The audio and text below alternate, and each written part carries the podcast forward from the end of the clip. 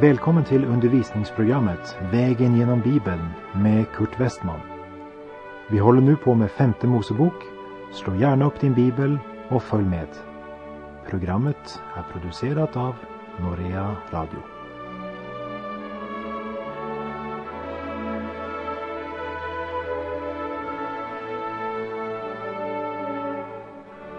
Vi har kommit till kapitel 21 i femte Mosebok.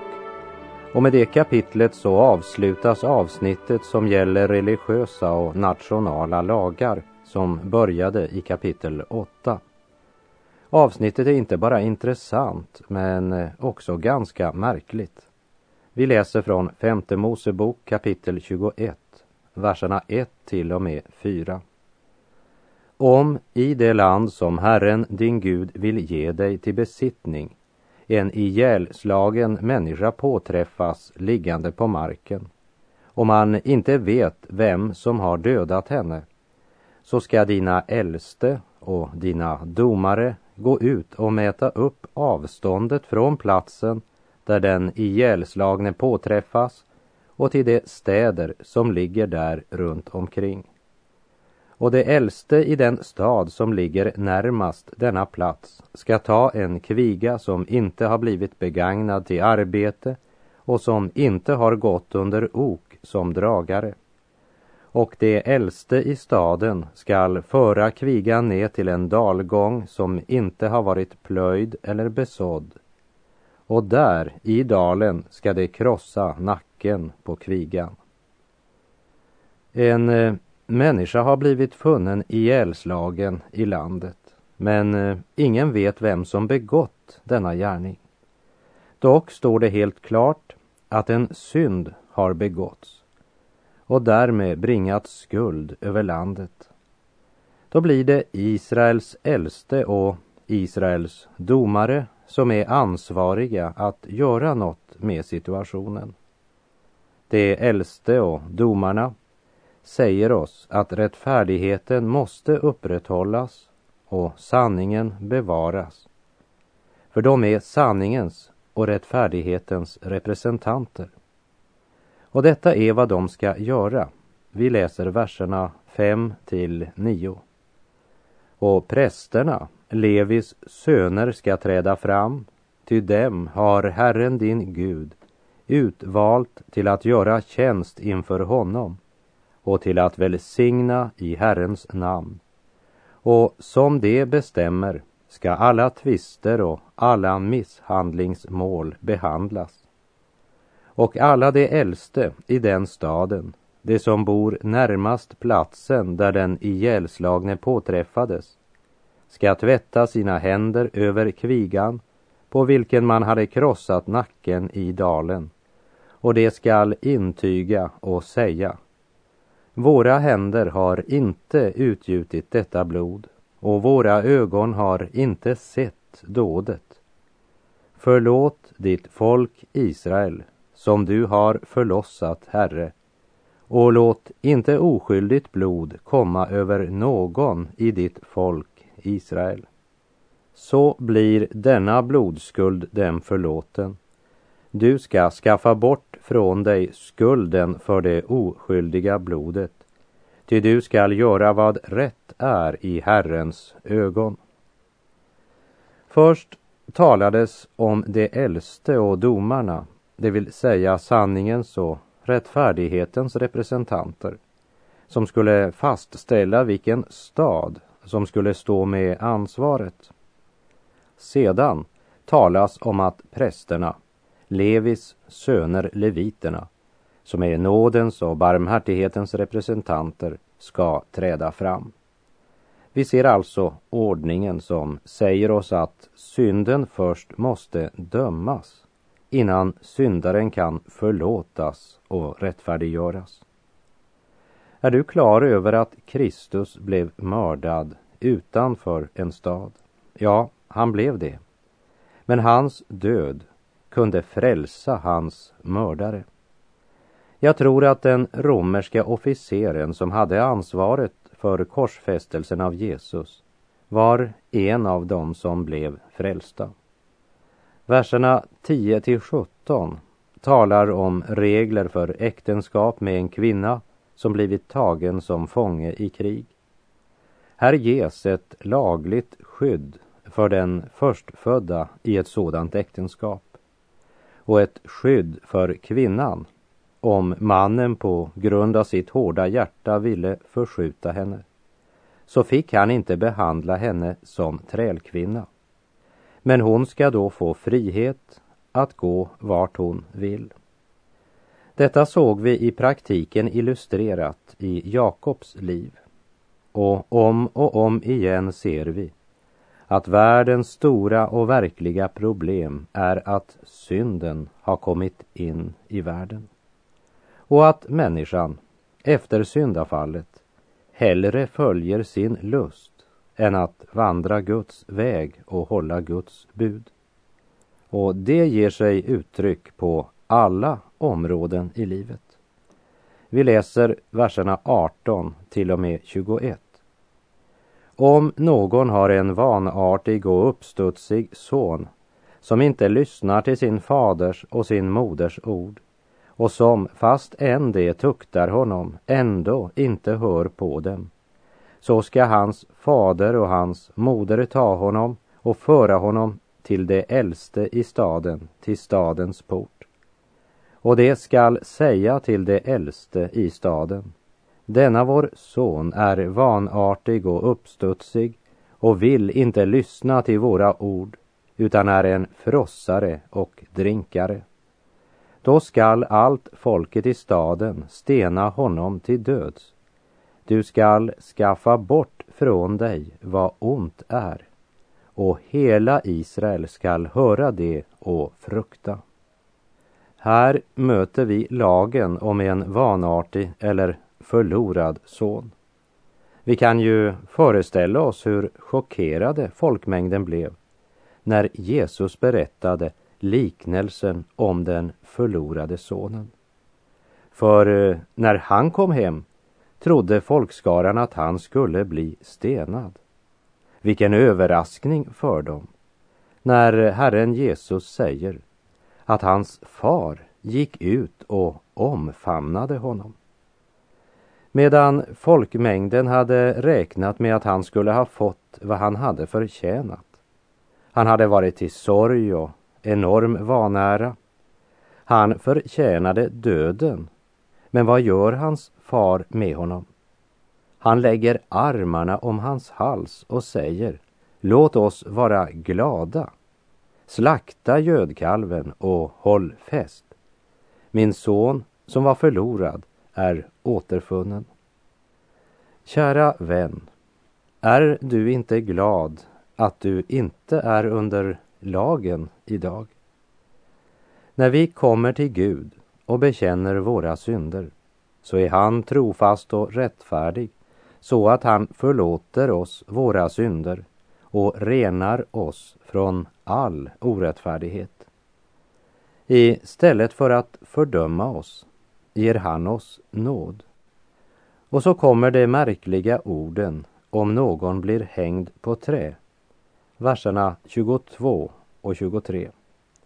Om på någon vilar en sådan synd som förtjänar döden och han så blir dödad och du hänger upp honom på trä så ska den döda kroppen inte lämnas kvar på träet över natten utan du ska begrava den samma dag. Ty en Guds förbannelse är den som har blivit upphängd. Och du ska inte orena det land som Herren din Gud vill ge dig till arvedel. En eh, brottsling som blev dödad skulle inte förbli upphängd över natten. Detta därför att var och en som blev hängd på trä var förbannad. Det kan verka underligt att denna lag blir omtalad här eftersom det officiella dödsstraffet i Israel var stening. Det är uppenbart att Israel inte praktiserade att hänga någon på trä som officiellt straff. Så här talas det om att den som blivit stenad därefter blev upphängd på trä. Det gällde de grövsta brottslingar. Och det gjordes för att visa att han dog på grund av ett fruktansvärt brott. Det skulle vara en varning för andra. Men eh, kroppen skulle tas ner innan natten och begravas. Och orsaken var att denna brottsling var förbannad av Gud. Jag vet inte om detta var uppenbarat för Mose. I alla fall var det inte uppenbarat för folket den djupaste betydelsen av denna lag. Men i Galaterbrevet 3.13 säger Paulus Kristus har friköpt oss från lagens förbannelse genom att för vår skull ta förbannelsen på sig.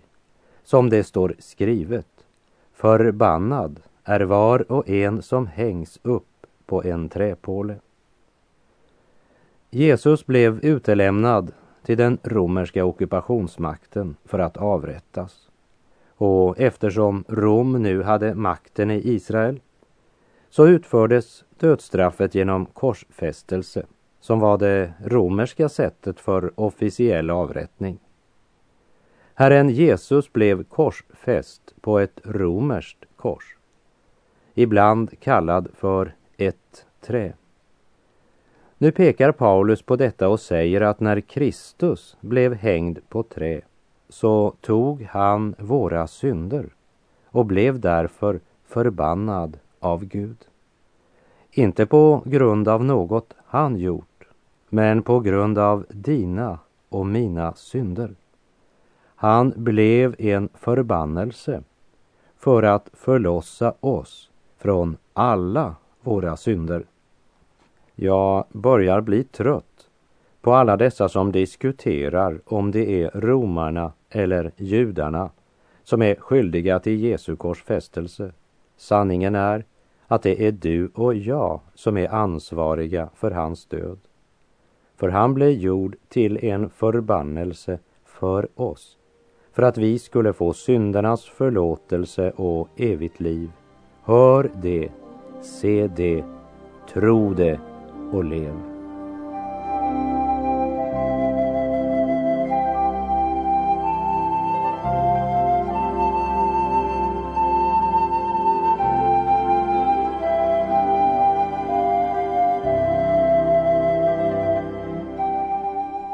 Vi har kommit till kapitel 22 i femte Mosebok och därmed till ett nytt avsnitt i denna bibelbok. Kapitlen 5 till 7 innehöll en repetition och en utläggning av de tio buden. Kapitlen 8 till och med 21 innehöll religiösa och nationala lagar och förordningar. Och från och med kapitel 22 till 26 möter vi Israels interna förordningar och sådant som har att göra med relationer mellan människor. Vi läser kapitel 22, verserna 1 och 2. Om du ser din broders oxe eller får gå vilse ska du inte undandra dig att ta vara på djuret. Du ska föra det tillbaka till din broder. Och om din broder inte bor i din närhet eller om du inte vet vem det är så skall du ta in djuret i ditt hus och det skall vara hos dig tills din broder frågar efter det. Då ska du lämna det tillbaka åt honom. Det går som en röd tråd genom hela Bibeln att Gud vill att människan ska leva nära Gud, i levande gemenskap med Gud. Och han önskar att vi ska leva i ett gott förhållande till våra medmänniskor. I femte Mosebok kapitel 22 säger Gud var en god granne. Och vi läser vers 4. Om du ser din broders åsna eller oxe falla på vägen ska du inte undandra dig att bistå djuret. Du ska hjälpa honom att resa upp det. Gud varnar människan att hon inte må vara likgiltig inför andra människors behov utan vara redo att hjälpa. Och vers 5. En kvinna skall inte bära vad som hör till en man. Inte heller skall en man sätta på sig kvinnokläder. Ty var och en som gör så är en styggelse för Herren, din Gud. Det här är inte ett inlägg i debatten om klädmode eller något som skulle förbjuda en kvinna att gå i byxor eller joggingdräkt. Kulturellt sett var det på Jesu tid ingen man som gick i byxor. Det har med den lokala traditionen att göra.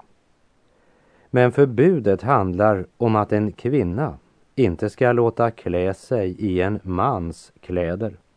Alltså kläder som är sydda för en man och som tillhör en man. Likaså ska inte en man klä sig i en kvinnas kläder. Gud skapade människan till man och kvinna. Han skapade man till att vara man och kvinnan till att vara kvinna. Liksom det är gott för ett barn att ha både en far och en mor. Skapelsens ordning är ingen tillfällighet. Det säger Gud klart här i femte Mosebok 22.5. Och vi läser vidare verserna 6 och 7. Om du på din väg träffar på ett fågelbo i något träd eller på marken med ungar eller ägg i och modern ligger på ungarna eller på äggen så ska du inte ta både modern och ungarna. Du ska låta modern flyga och ta endast ungarna. Så ska du göra för att det må gå dig väl och du må länge leva. Gud har omsorg för hela skapelsen, till och med för fåglarna. I Matteus kapitel 10 säger Jesus att inte en sparv faller till marken utan att vår himmelske fader vet om det. Och så säger han vidare att på oss är till och med hårstråna räknade. Därför ska vi inte frukta. Vi är mer värda än aldrig så många sparvar. Och vers 8. När du bygger ett nytt hus skall du förse taket med bröstvärn för att det inte må dra blodskuld över ditt hus om någon faller ned därifrån. Här måste vi ha klart för oss att de flesta hus vid denna tid hade ett platt tak där familjen kunde sitta en sval afton eller där man hängde tvätt eller bara uppehöll sig. Barnen kunde leka där och så vidare. Alltså ett allrum i ordets vidaste förstånd.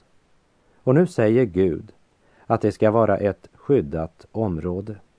Du måste göra ett skyddsräcke. Det skulle vara en säker och trygg plats. Detta ord är högst aktuellt i en tid då så många barn upplever sin tillvaro otrygg. Värnet omkring familjen är nedbruten. Familjer upplöses. Andra vittnar om våld och missbruk. Andra barn åter upplever sig helt enkelt överflödiga. Som en ung pojke som begått självmord hade skrivit på lappen. Detta var nog det bästa för alla. Gud önskar att vårt hem ska helgas åt Herren och att det ska finnas ramar som ger trygghet åt både barn och vuxna. Skyddsräcken som gör att barnen slipper känna sig överflödiga och växa upp på gatan. Hemmets bröstvärn har försummats och förlorats i vår tid.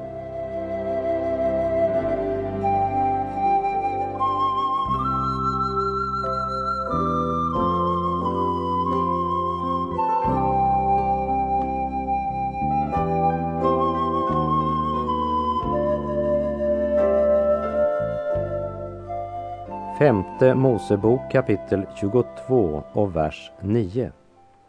Du skall inte för att få två slags skörd i din vingård så säd i den för att inte allt sammans, både vad du har sått och vad själva vingården avkastar, må hemfalla till helgedomen. Vi minns från tredje Mosebok 19 att Gud hade givit förbud mot att så två slags säd på samma åker. Denna ena orsaken till att man inte skulle så två slags säd på åkern, det var att sådan blandsäd var det inte lov att bära fram i helgedomen. Någon sådde blandsäd, det vill säga sådde i sin åker två olika sädessorter för att gardera sig. Om inte den ena slog till så bra så kunde kanske den andra göra det. Men Gud hade lovat dra omsorg för sitt folk och att så två sorters säd på åken var därför att inte lita på Gud. Om det nu lika väl visade sig att någon sådde säd i sin vingård så skulle både säden och vinskörden tillfalla helgedomen. Och vers 10. Du ska inte plöja med oxe och åsna tillsammans. Också här ska vi repetera något från tredje Mosebok 19. Mina stadgar ska ni hålla. Du skall inte låta två slags djur av din boskap para sig med varandra. Gud förbjuder människan att göra konstgjorda ingrepp på hans skapelse för att försöka mästra den eller förändra den. Och här i femte Mosebok 22.10 säger han att de inte ska plöja med oxe och en åsna tillsammans. Någon frågar kanske, varför skulle det vara fel? Ja, de är omaka par. De drar inte jämt. Har du lagt märke till att Gud inte tycker om blandningar? Han förbjuder oxe och åsna att kopplas samman under samma ok. På samma sätt förkunnar han att en troende inte ska gifta sig med en icke troende. De är omaka par. Andra Korinthierbrevets sjätte kapitel, verserna 14 till 16 säger Gå inte i par med det otroende. Vad har rättfärdighet med laglöshet att skaffa? Och vad har ljuset gemensamt med mörkret? Hur rimmar Kristus med Beliar? Och vad förenar den troende med den otroende? Hur kan Guds tempel förlikas med avgudar? Vi är den levande Gudens tempel. Ty Gud har sagt, jag skall bo och vandra mitt ibland dem och vara deras Gud, och det ska vara mitt folk så kommer vi till vers 11 som talar om klädesdräkt. Du ska inte klä dig i tyg av olika garn, av ull och lin tillsammans. Rent praktiskt uppenbaras problemet med denna blandning efter den första tvätten, när den ena krymper, den andra inte. Men förbudet att laga kläder av olika garn var också för att förebygga den fallna människans dragning till fåfänglighet och yttre prydnader. Men eh, huvudgrunden var ju att genom dessa bud förkunna och ge en åskådningsundervisning om att människan, andligt sett, inte skulle förena eller sammanblanda det som Gud åtskilt. Hans folk skulle inte beblanda sig med hedningarna och deras skicker och deras sätt att leva. De skulle inte heller blanda Herrens ord med hedningarnas tankar om Gud och Gudsstyrkan. Men oförfalskat ge ordet vidare. Det är den andliga åskådningsundervisningen som ligger i dessa verser. Gud varnar för att sammanblanda. Ett Guds barn kan inte blanda sig med världen. Säden ska inte blandas. Oxe och åsna ska inte arbeta samman under gemensamt ok. En kristen ska inte blanda sig med världen, min vän, men skall avskiljas från världen och helgas Herren.